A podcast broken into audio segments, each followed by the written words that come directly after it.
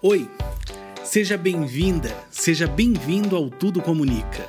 Eu sou Rafael Araújo, fundador da Árvore, Laboratório de Comunicação, e eu acredito que a essência é fundamental para a criação e manutenção de negócios. No episódio de hoje eu quero te provocar. De onde vem a energia da empresa que você trabalha? Alguém te inspira? Vamos falar de figuras nem sempre compreendidas, mas fundamentais para qualquer empresa: os fundadores. Uma comunicação verdadeira que engaja as pessoas dentro e fora da empresa sempre é resultado do alinhamento entre o ser, o fazer e o dizer. E uma das principais fontes para o primeiro desses elos, o ser, é justamente o fundador. Que tal olhar para essas figuras de um jeito diferente?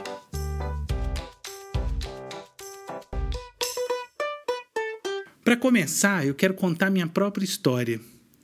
Eu comecei a trabalhar aos 15 anos. Naquela época eu já era um apaixonado por comunicação e meus sonhos eram maiores do que a escola podia me entregar sozinha.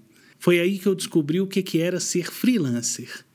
Eu fiz de tudo. Fui recepcionista de eventos, carregador de equipamento, mestre de cerimônia, cinegrafista, fotógrafo de casamento, até animador de festa junina eu já fui. Aos 18 anos, logo quando eu passei no vestibular, a minha mãe me deu um CNPJ de presente. Junto dele tinha um talão de notas fiscais, naquela época as notas eram de papel e com carbono, e um cartão de banco. Mas só seis anos depois é que eu decidi viver do meu próprio negócio. Foi quando eu deixei o emprego que eu amava para me dedicar a um sonho. Aí sim nasci a árvore, a minha empresa. Eu nunca quis ser empresário. Para falar a verdade, eu tinha pavor. Por pura falta de conhecimento e modelo mental também. Uma vez eu fiz as contas, eu tenho mais de 300 parentes de primeiro e segundo graus. Nenhum tem o próprio negócio. Agora tem um, eu. Com o tempo eu fui entendendo que boa parte da minha resistência com esse tema estava na nomenclatura. As palavras dono e patrão sempre me incomodaram, aliás, elas me incomodam até hoje. Traz para mim um viés histórico, uma carga pesada que me leva lá ao tempo da escravidão. Eu nunca me senti bem com esse rótulo. Com o tempo, eu conheci um termo muito mais moderno e positivo: empreendedor. Para mim, essa palavra traz consigo coragem, luta, ambição positiva. Mas nos últimos dois anos, meu LinkedIn passou a me apresentar de uma outra forma. Eu sou o fundador da árvore. E você não tem ideia do quão orgulhoso eu fico com essa expressão e com seu significado. Aquela empresa que nasceu no quarto da minha casa hoje tem outros sócios, um time robusto e bem mais engajado. A empresa tem vida própria. O futuro da árvore não depende mais de mim, mas do empenho de muita gente. Mesmo assim, eu continuo tendo um papel único nesse processo, o de fundador. É inevitável, todo negócio nasce da ideia de alguém, seja por um sonho, uma observação de mercado ou pela necessidade. Uma ou mais pessoas decidem abrir uma empresa e oferecer alguma coisa a alguém. Seja um carrinho de pipoca, uma fábrica de pregos ou uma startup de tecnologia. Uma empresa não nasce sozinha nem ninguém chega a ela por sorteio. Tem sempre uma vontade, um desejo de criar e fazer. Já falamos em outros episódios que a gente está vivendo uma crise de confiança e no mercado vem crescendo uma promiscuidade pela busca de resultados a qualquer custo. A sede de muitos investidores está voraz. E não precisa ter bola de cristal para prever que, muito em breve, os consumidores vão estar buscando empresas a partir do lastro de seus fundadores, ou seja, essência, princípios, valores, propósito. Durante muito tempo, as empresas familiares foram rotuladas como empresas problema. Mais difíceis, manhosas, lentas, todo tipo de adjetivo esquisito. E os donos, esses sim, eram as causas do problema. Os programas de governança corporativa, os estudos e práticas de sucessão vêm ajudando significativamente a mudar esse quadro. Hoje, empresas familiares estão cada vez mais profissionalizadas, organizadas e passam a ser desejadas pelos profissionais. Por quê? Novamente, pelos princípios, pelo propósito.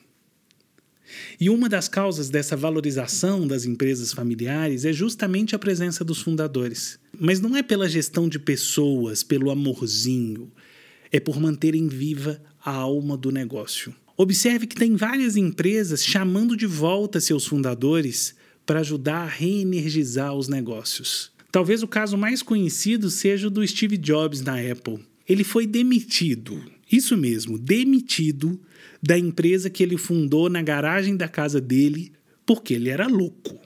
O Steve Jobs saiu da Apple, criou a Pixar, aquela potência da animação.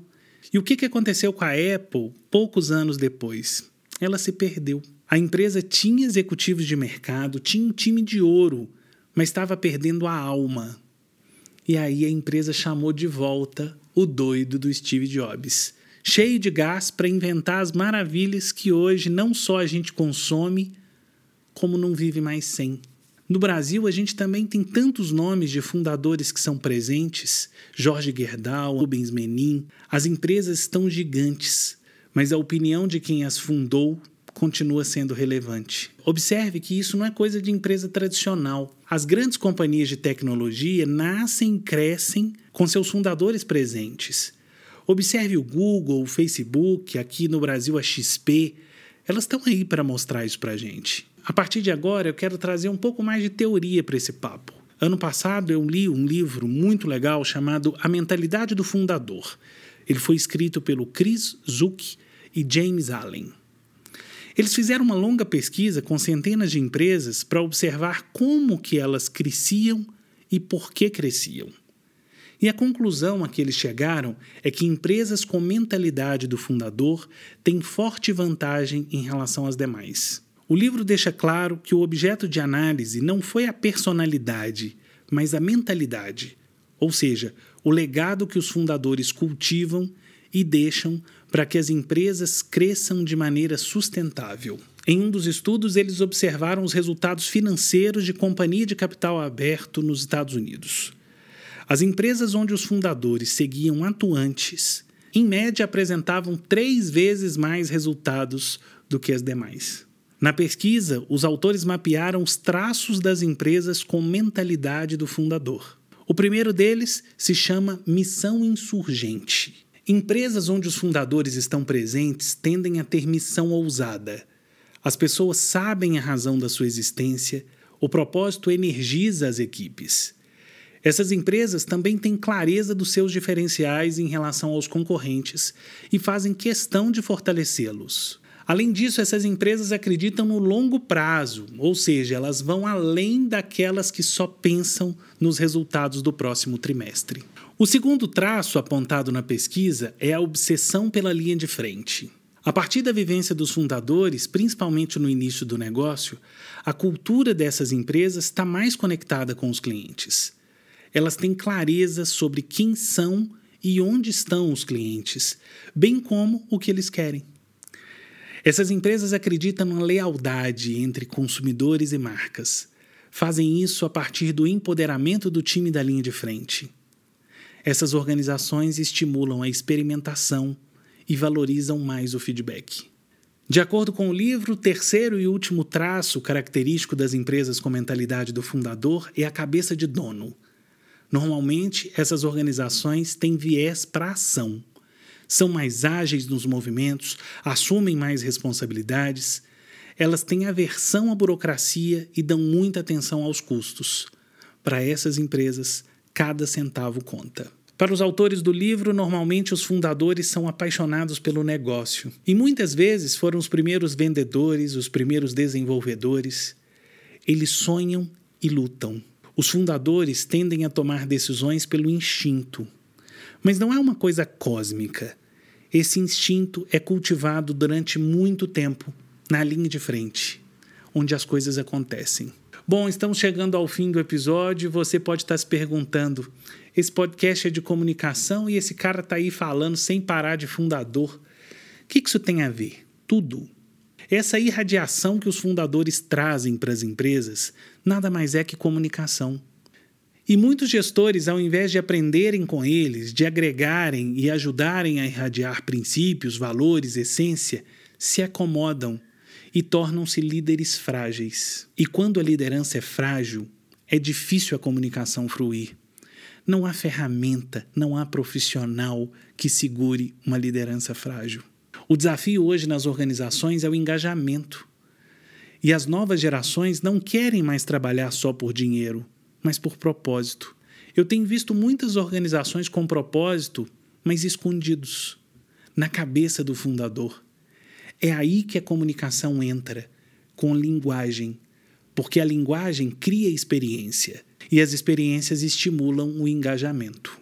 Lembre-se sempre: toda organização é uma fogueira sempre acesa. A comunicação é o ventinho que ajuda a lenha a pegar. E quanto mais pulsante essa fogueira está, melhores são os resultados, tanto para quem vê quanto para quem faz. Obrigado pela companhia, até o próximo episódio. O Tudo Comunica é um podcast da Árvore com apoio precioso da WePod.